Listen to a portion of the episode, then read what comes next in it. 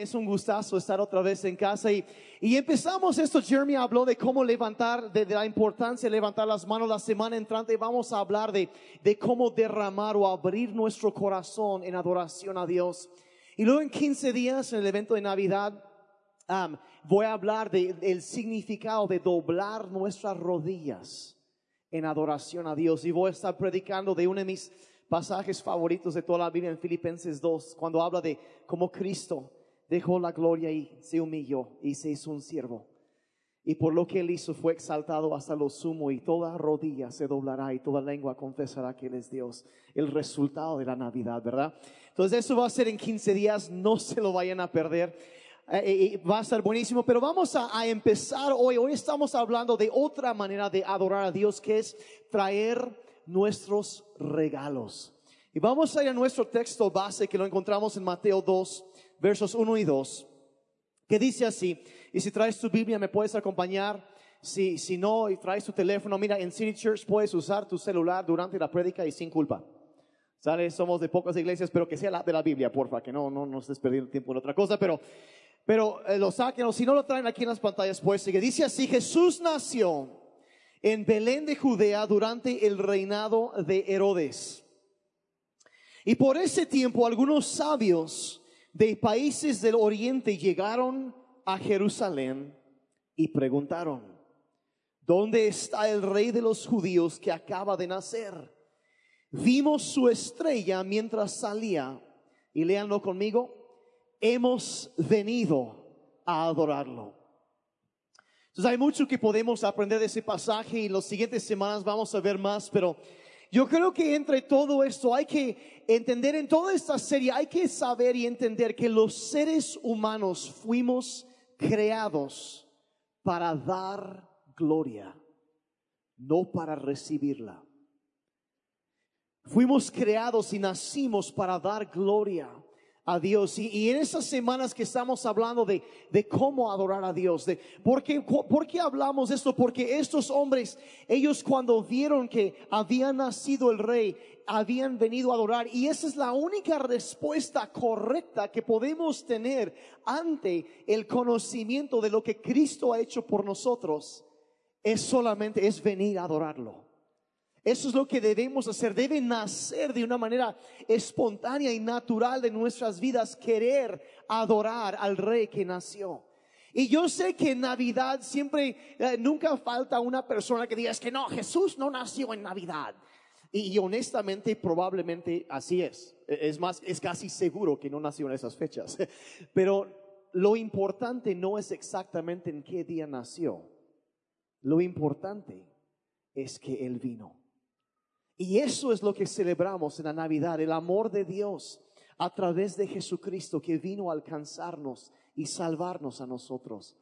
Por eso es, una, es una época de alegría, de felicidad. Y, y estos hombres venían, los sabios, otras versiones dicen los, los magos. Ah, por cierto, en ningún lugar de la Biblia dice que eran reyes. Entonces, lo de los reyes magos, no sé de dónde sacamos eso, pero lo sacamos de algún lugar y pues ahí están. Y, y tampoco los nombres ahí no están, pero por ahí les ponemos, ¿no? Ahí los, los bautizamos Melchor, ahí, ya sabemos, ¿no? Pero no sabemos, es más, ni siquiera sabemos que eran tres. Había tres regalos, pero no Entonces hay algunas cosas que agregamos, pero vamos a ver la historia de esos hombres.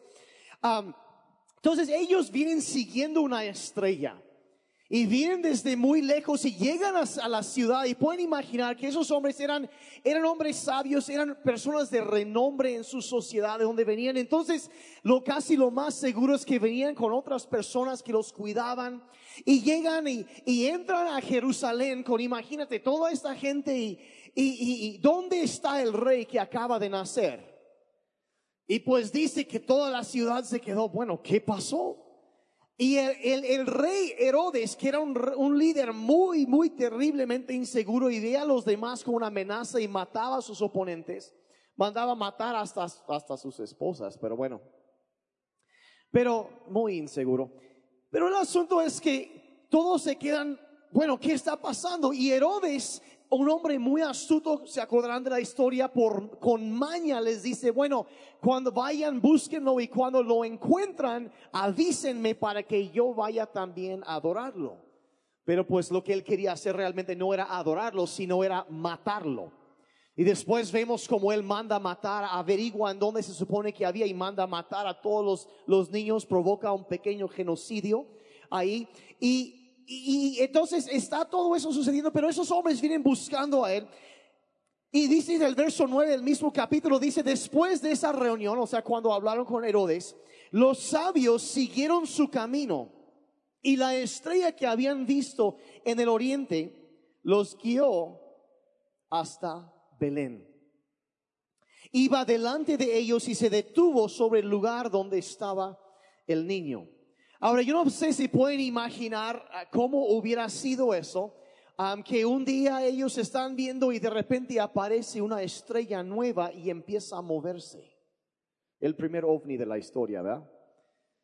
El objeto volador no identificado. Vamos a seguir. Entonces, ellos por curiosidad y yo creo honestamente movidos por el Espíritu Santo, ahorita van a ver por qué digo eso.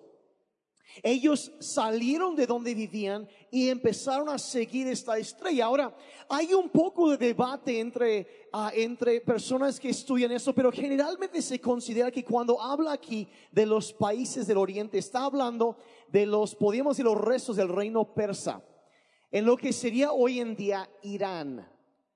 Entonces lo más probable es que ellos viajaron desde ese lugar hacia Palestina, un viaje de unos 1500, 1600 kilómetros a pie, o si no andaban en camello, porque era lo más acostumbrado en ese entonces para gente de alto nivel en la sociedad. 1500 kilómetros sería como ir de aquí hasta Cancún caminando. O quizá más apropiadamente de aquí a Monterrey, porque es más desértico por allá, ¿no? Pero imagínense de un, de un, en una sola dirección, 1500 kilómetros, no había trenes, no había aviones, no había que un, ah, vuelo directo, pues no. Entonces, imagínate si, si avanzas unos 20 o 25 kilómetros diario, te tomaría 60 a 70 días en atravesar esa distancia. Dos meses, dos meses y medio como mínimo viajando por el desierto, siguiendo esta estrella, en un viaje muy difícil y peligroso. Y ellos ah, siguieron todo esto, vienen, vienen llegando. Y dice en el verso 10, cuando entonces llega, van siguiendo la estrella y se detiene sobre, sobre el lugar donde está, ahora sí, en una casa, el niño Jesús. El verso 10 dice, cuando vieron la estrella, se llenaron de alegría. Entraron en la casa, verso 11, y vieron al niño con su madre María y se inclinaron y lo adoraron. Luego abrieron sus cofres de tesoro y le dieron regalos de oro, incienso y mirra. Ahora, en el verso 10, cuando dice que se, ellos se, se llenaron de alegría, eh, yo creo, esa es la nueva traducción viviente. Creo que la, la Biblia de las Américas es un poco más preciso en su traducción de la terminología griega en este, en este pasaje y dice que se regocijaron sobremanera con gran alegría. No sé si puedes imaginar cómo sería eso. Una alegría sobrecogedora, una cosa que te llena, te hace saltar, gritar, reírte de, gozo, de alegría. Cuando vieron al niño, una alegría, el griego literalmente significa una alegría gigantesca, una alegría gigantesca. Cuando vieron al Salvador. Ahora, hoy en día yo a veces me quedo pensando que hay algunos cristianos, no aquí, o sea, en otro lugar, que deberían avisarle a su rostro de la alegría que tienen por haber encontrado al Salvador.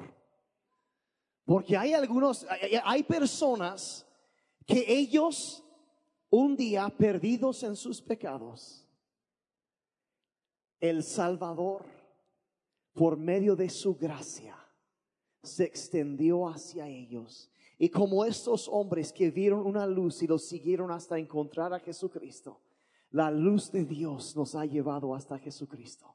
Y su gracia ha venido a transformar nuestras vidas Dios e- en- entra y empieza a cambiarnos y perdona nuestro pecado. Y dijo el salmista nos rescató del pozo de la desesperación, nos, nos rescató del infierno y nos dio vida eterna en la gloria con él nos salvó a pesar de todo lo que hemos hecho solamente por su gracia, por su amor, nos ha rescatado, ha contestado oraciones, nos ha sanado. Si estamos de pie es por su gracia, por su poder, todo se lo debemos a Él. Y aún así hay cristianos que parecen que acaban de chupar un limón agrio.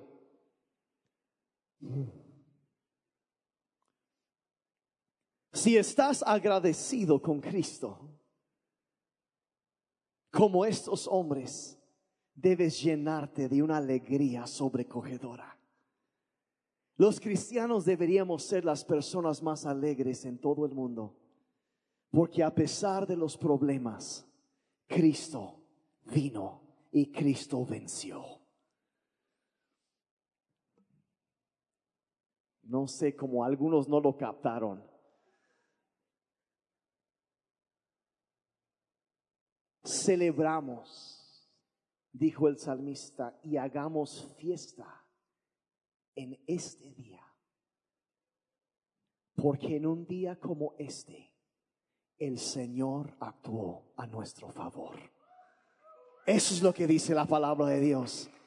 Y, si tú estás como estos hombres, cuando encuentras el Salvador, avísale a tu rostro, ¿sí? De la alegría que sientes.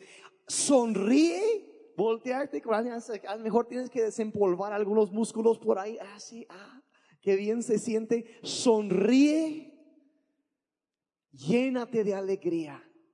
Y en el momento que quieres estar, acuérdate de lo que Él ha hecho por ti. Y que lo mejor todavía está por delante. Nunca lo dudes.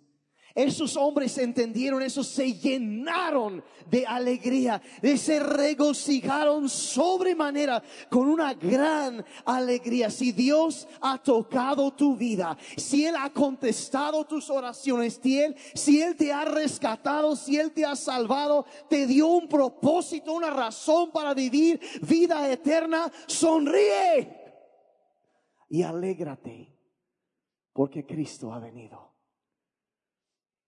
Entonces, nos veo muy, muy, muy serios. Así que.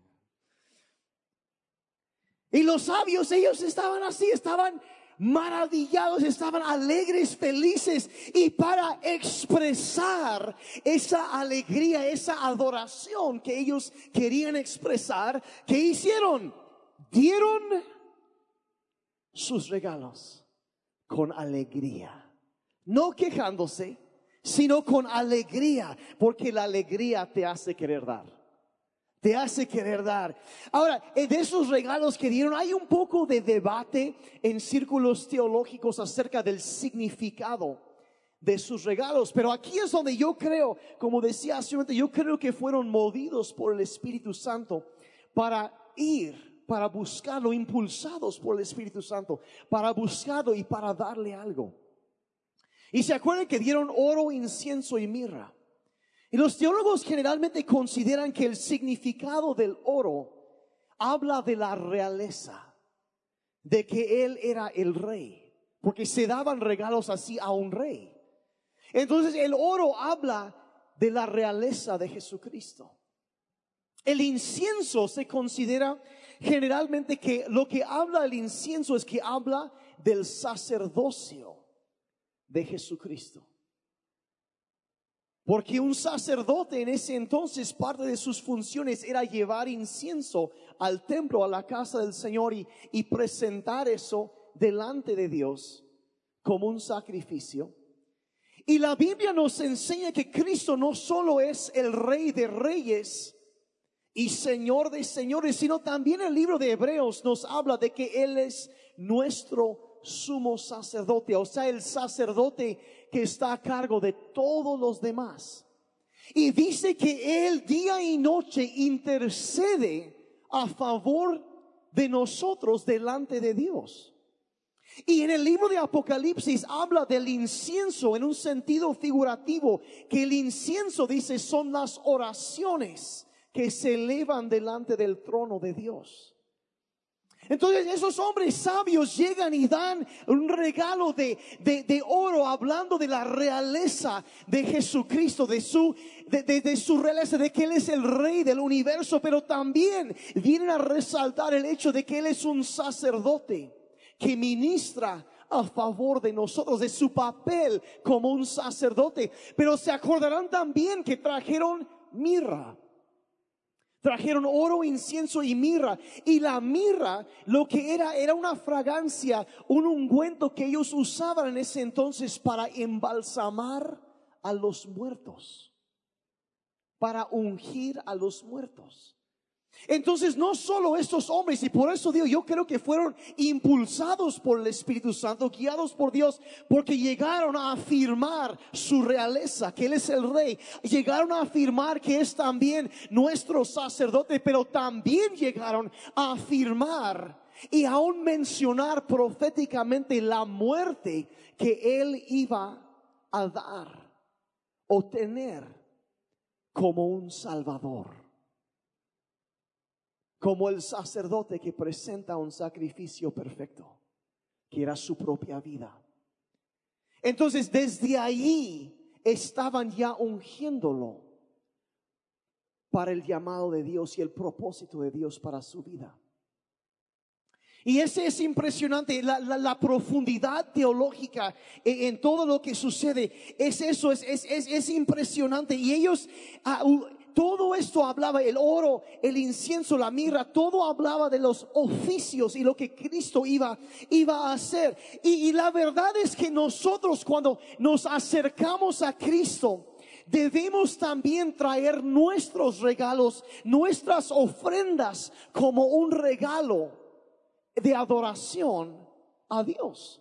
No solo adoramos a Dios cuando levantamos nuestras manos y cantamos, sino que cuando traemos de lo que Él nos ha dado, de como esos hombres que abrieron sus tesoros y le dieron regalos, tú y yo cuando le damos de nuestra riqueza a Dios, es un acto sublime de adoración.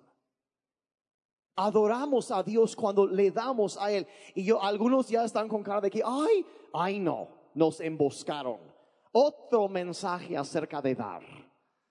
Y ay, es que no me gusta eso y, y no me, es que me incomodan esos mensajes y, y, todavía más ahorita, porque ya es fin de año, apenas hay que pagar esto y esto y esto y, y, hay que comprar regalos y vienen los reyes, bueno, los de mentiritas para los niños y los, y los, y, los nietos y, hay, y luego viene la cuesta de enero y no, es que no tengo, y a veces ponemos eso, pero voy a decir algo, a la gente generosa y hay una diferencia entre ser generoso y nada más dar.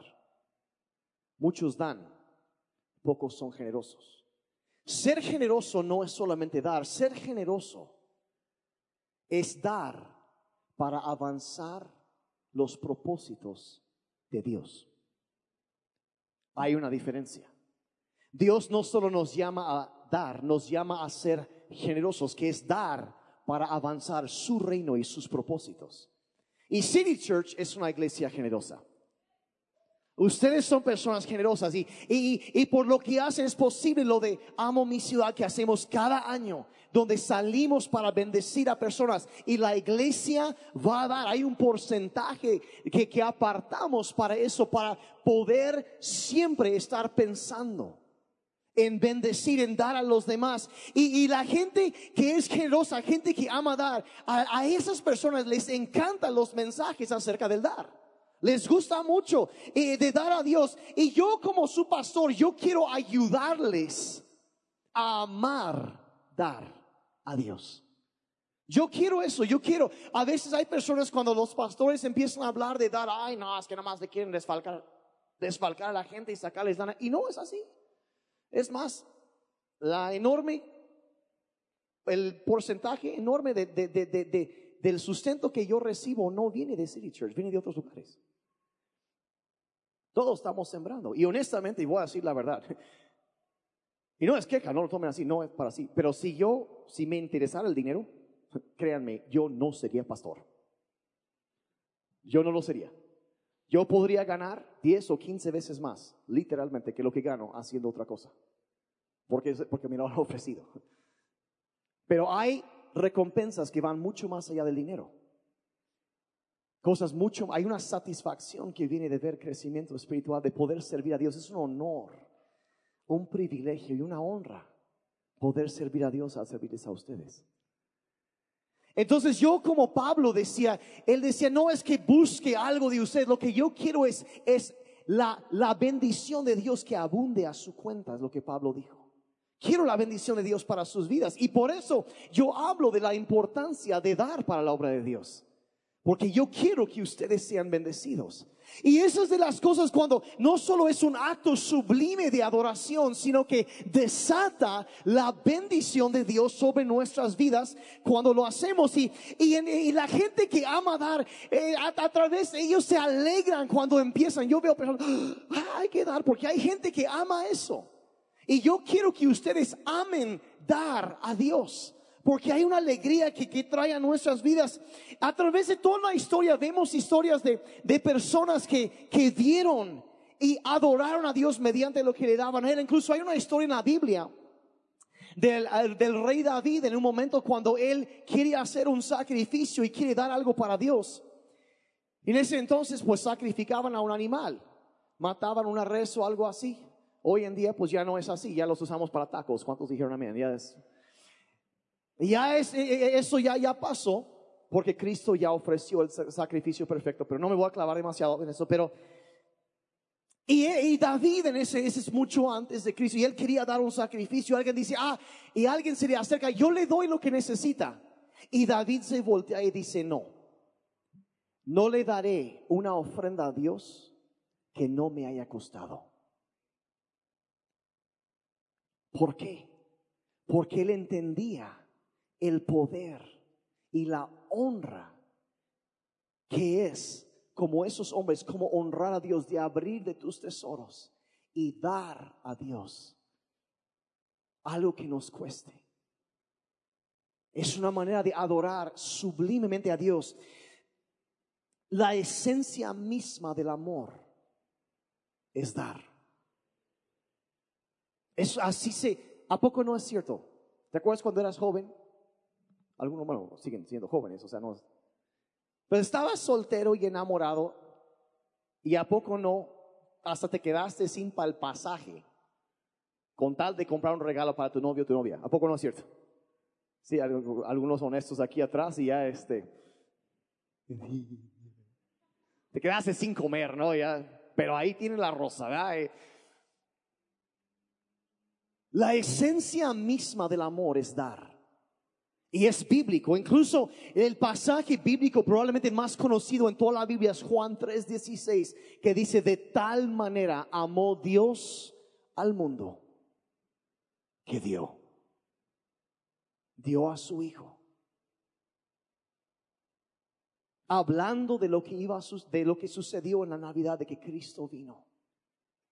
En la Navidad celebramos el amor de Dios y, respondemos al amor de Dios adorándolo como esos hombres que viajaron desde lejos, siguieron la luz hasta encontrar a Jesucristo y ahí adoraron y dieron sus regalos para adorarlo.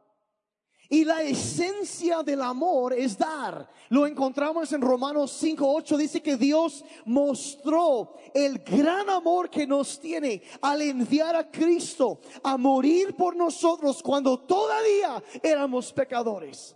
No lo merecíamos, pero tanto nos amó Dios, mandó a su Hijo a morir en nuestro lugar cuando éramos pecadores. La esencia del amor es dar. Ahora hay personas que a veces piensan, ay no, es que, híjole, ¿qué va a pasar si empiezo a dar y, y si yo adoro a Dios? Yo no me quiero más con levantar las manos. Pero hay niveles. Y cuando queremos dar algo más profundo y queremos honrar a Dios de esa manera, empezamos a dar. Ahora, yo encuentro que hay personas que como que les viene un poco de miedito. Y el pensamiento va más o menos, bueno, si apenitas y nos sale así como estamos, si empezamos aparte a dar a Dios, ¿qué nos va a suceder? mis hijos se van a morir de hambre, casi, casi piensan. Y, y, pensamos eso. Entonces, para aquellos que tienen ese miedito, quiero leerles un pasaje del Antiguo Testamento en Proverbios capítulo 3, que a lo mejor algunos conocen, pero quiero que vean todo el contexto de esto. Proverbios 3, versos 5 al 10. Dice así la palabra de Dios, confía en el Señor con todo tu corazón y no dependas de tu propio entendimiento. Busca su voluntad en todo lo que hagas y Él te mostrará cuál camino tomar. ¿Cuántos quieren que Dios les muestre el camino que en cada decisión que tienes que hacer algún cambio, ajuste en tu negocio, en tu trabajo y que quieren que Dios los guíe? ¿Cuántos quieren la dirección de Dios? Quiero hablar con guíame y queremos eso. Dice, Él te mostrará cuál camino tomar. Verso 7, no te dejes impresionar por tu propia sabiduría. O sea, no confíes en tu propio conocimiento. En cambio, teme al Señor y aléjate del mal. O sea, no está despreciando la importancia de obtener conocimiento. Pero dice, no confíes en lo que ya sabes. Teme al Señor y aléjate del mal. Verso 8, entonces dará salud a tu cuerpo y fortaleza a tus huesos. ¿Cuántos quieren eso? Salud y fortaleza en su cuerpo. Dios lo promete, lo promete. Verso 9 dice, honra al Señor con tus riquezas y con lo mejor de todo lo que produces. Como estos hombres sabios honraron y adoraron con sus tesoros sus riquezas.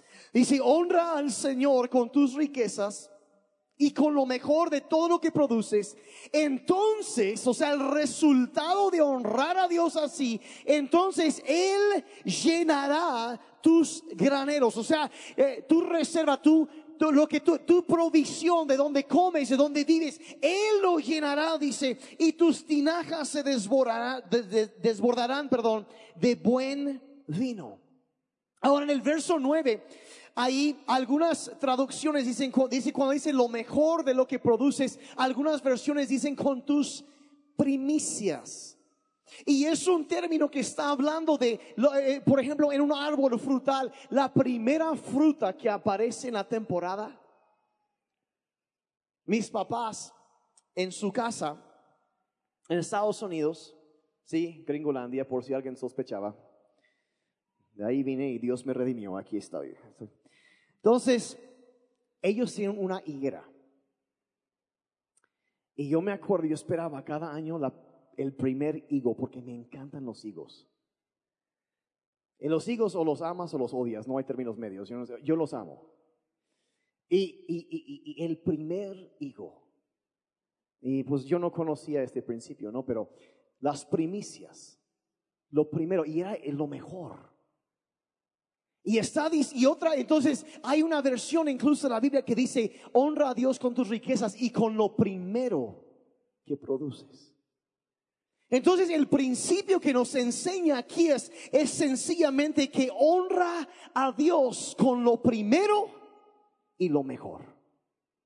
Con lo primero y lo mejor. En Malaquías habla de la importancia, dice, traer los, los diezmos al templo.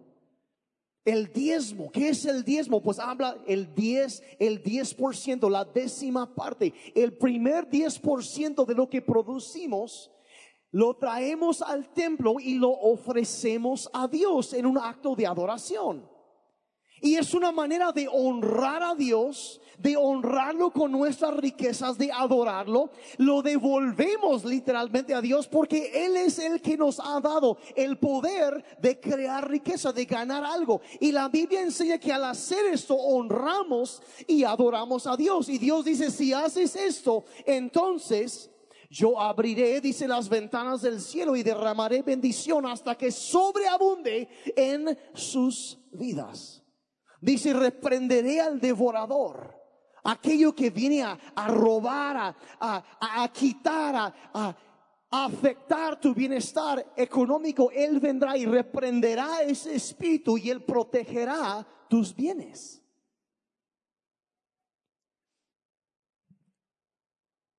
Honramos y adoramos a Dios así, con lo primero y lo mejor, no con lo último y lo peor.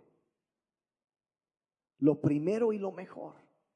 Y entendemos que cuando damos lo primero y lo mejor a Dios, entonces Él va a bendecir a todo lo demás.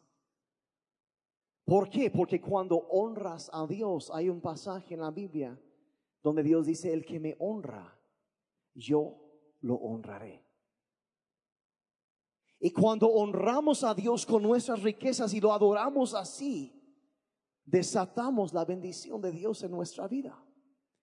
Ahora, hay personas de, ay, es que no sé si se puede, es que qué va a pasar. Mira, no es fe si no hay un elemento de riesgo. No es fe si no hay un elemento de riesgo. Si tú no estás tomando un paso en contra de tus temores y creyendo en las promesas de Dios, no es fe. Y es por eso que el pasaje que acabamos de leer dice, confía en el Señor con todo tu corazón y no te apoyes en tu propio entendimiento. No lo que tú piensas, sino confía en Dios y honralo con tus riquezas. Si lo honras así, Él se encargará de, que tus graneros estén llenos sobremanera. Él pondrá ese elemento que está fuera de tu control. Él se encargará de eso y hará que tu cosecha, está hablando a una sociedad agrícola, pero me entenderán, la cosecha es, tu inversión, tu trabajo, tu, tu negocio, que eso aumentará. Porque existe ahora para la honra de Dios. Y entonces, como hacían esos hombres, tomamos eso y venimos con gran alegría para adorar a Dios, no con tristeza, no por, ay, pues ya ni modo, pues no, no, sino con gran alegría y lo damos porque Dios ama el dador alegre, con sobremanera alegres de la alegría de la salvación, de honrar a Dios, de venir, de dar lo que Él ha dado, poder dar nuestros diezmos, nuestras ofrendas en un acto de adoración, porque así honramos y adoramos a Dios. Y cuando esos hombres lo vieron, se arrodillaron y, lo adoraron, abriendo sus tesoros y dándole sus regalos. Ahora, ¿qué es? Dice la Biblia, ¿qué es al mejor el regalo más grande que, que podemos dar a Dios? Romanos 12, verso 1. Con esto ya voy a terminar. Dice así, por lo tanto, amados hermanos, les ruego que entreguen su cuerpo a Dios por todo lo que Él ha hecho a favor de ustedes. Sé entender que cuando Cristo dio su vida y murió por nosotros, nos compró y todo lo que tenemos le pertenece a Él. Mi cuerpo, lo que yo puedo producir, lo que yo puedo hacer, todo se lo ofrezco por completo a Él por lo que Él ha hecho por mí. Y a veces pensamos, no, pues, ay, ¿cómo voy a dar? Mira, antes de que tú pudieras dar, Dios ya dio. Y lo que hacemos es responder en amor, en alegría, tomando en cuenta lo que Él ha hecho. Dice, que sea un sacrificio vivo y santo. Algo dedicado a Dios, dice, la clase de sacrificio que a Él le agrada. Y termina el verso diciendo, esto es increíble. Dice, esa es la verdadera forma de adorarlo. La verdadera forma. Quiero pedir que cierren sus ojos un momentito, yo ya terminé y quiero mencionar una cosa más ahorita para terminar. Hablando de este versículo de entregar nuestra vida a Dios por lo que Él ha hecho. Entendemos que la razón central principal por la cual Cristo vino a este mundo. Es porque existe una cosa que se llama la justicia de Dios. Y todo ser humano tarde o temprano hemos pecado. La Biblia dice que nos hemos alejado de la gloria de Dios. Y al principio yo hablé de cómo fuimos creados para dar gloria, no para recibirla. Nuestra vida entera existe para dar gloria y traer gloria, adorar a Dios y que otros lo conozcan y que ellos también lo adoren. Sin embargo, hay cada uno de nosotros en algún momento de nuestra vida hemos pecado, nos hemos alejado de Dios. Y la Biblia establece que la el resultado, la paga de ese pecado, lo que nos hacemos merecedores de la muerte. Porque la justicia de Dios, Dios es un Dios bueno y tiene que ser justo. Y su justicia requiere que se pague por la ofensa. Y la Biblia establece que incluso hay en el libro de Colosenses habla de un acta que nos es contraria, dice. Podríamos llamarlo una orden de aprehensión. Fulano de tal hizo esto y esto y esto y es culpable. Sin importar las cosas buenas que haya hecho. Una persona puede ser buena toda la vida y en un momento, en unos instantes, hacerse culpable de un crimen terrible. Y no por todo lo bueno se hace inocente de eso. No, no, no. Es culpable de lo que hizo. Y la justicia de Dios requiere que alguien pague eso. Pero nuestro pecado era tan grande, tan enorme que no podíamos pagarlo, nunca teníamos esperanza. Entonces Dios, viendo la situación de la raza humana completamente perdida en su pecado, en su maldad, en su rebeldía en contra de Dios, Él por su gran amor, decide intervenir y manda a su Hijo Jesucristo, quien vivió una vida perfecta. Dejó la gloria. Hablamos de su realeza. Él dejó la gloria, el trono, y se humilló a sí mismo y vivió una vida perfecta sobre esta tierra como un sacerdote, presentó su propia vida como un sacrificio, muriendo, derramando su propia sangre, dicen hebreos, para que de una vez por todas ofrecer un sacrificio perfecto, algo que pudiera lavar por completo la maldad y el pecado, la culpa en nuestras vidas.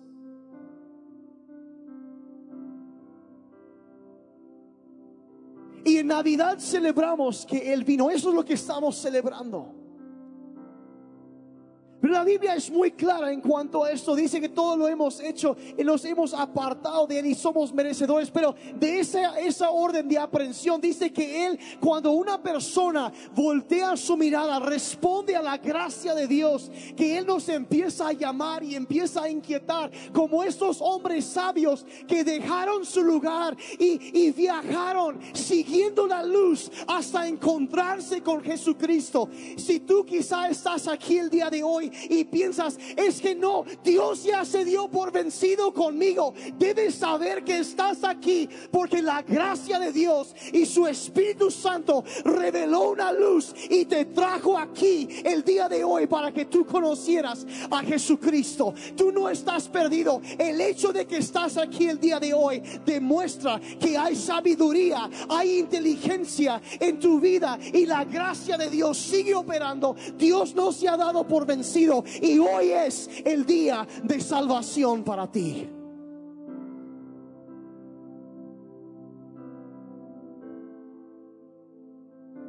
Y si tú nunca te has acercado a Jesucristo como ellos y arrodillarte, como veremos en 15 días, en un acto de arrepentimiento, de sumisión a Él, y le has dicho, sí, yo necesito un Salvador, yo necesito que alguien me perdone por mis pecados, por la maldad, por no haber dado la gloria a Dios, sino vivir por mí mismo. Y hoy yo quiero entregar mi vida como un sacrificio vivo. Yo quiero honrar al rey que vino a rescatarme, a mi Salvador, el que vino, que vivió una vida perfecta y que derramó su propia sangre. Y dice que ese acta que no será contrario, Él lo toma y lo lava y lo borra por completo. Pero no solo eso, sino que cuando Dios nos ve a nosotros, aquellos que han puesto su fe, su esperanza en Cristo Jesús, dice que a esas personas que la justicia, o sea, la rectitud, lo perfecto, la perfección de Cristo es lo que Dios ve en nuestras vidas cuando estamos en Cristo.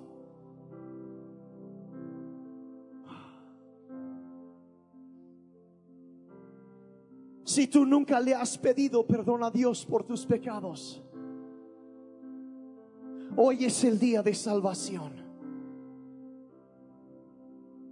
Es el día en que esta Navidad recibas el regalo más grande que un ser humano puede recibir, que es el perdón de sus pecados y la vida eterna con Cristo Jesús. Eso es lo que celebramos en la Navidad. Quizá nunca has hecho eso. O quizá tú caminaste con Dios por un tiempo, pero luego te alejaste y has estado alejado y estás con la pregunta, bueno, ¿será que Dios todavía me puede aceptar? Mira, no importa, doctrinalmente, bíblicamente, no importa lo que tú hayas hecho. El Padre Celestial sigue con sus brazos abiertos. Y hoy es un día de salvación para ti.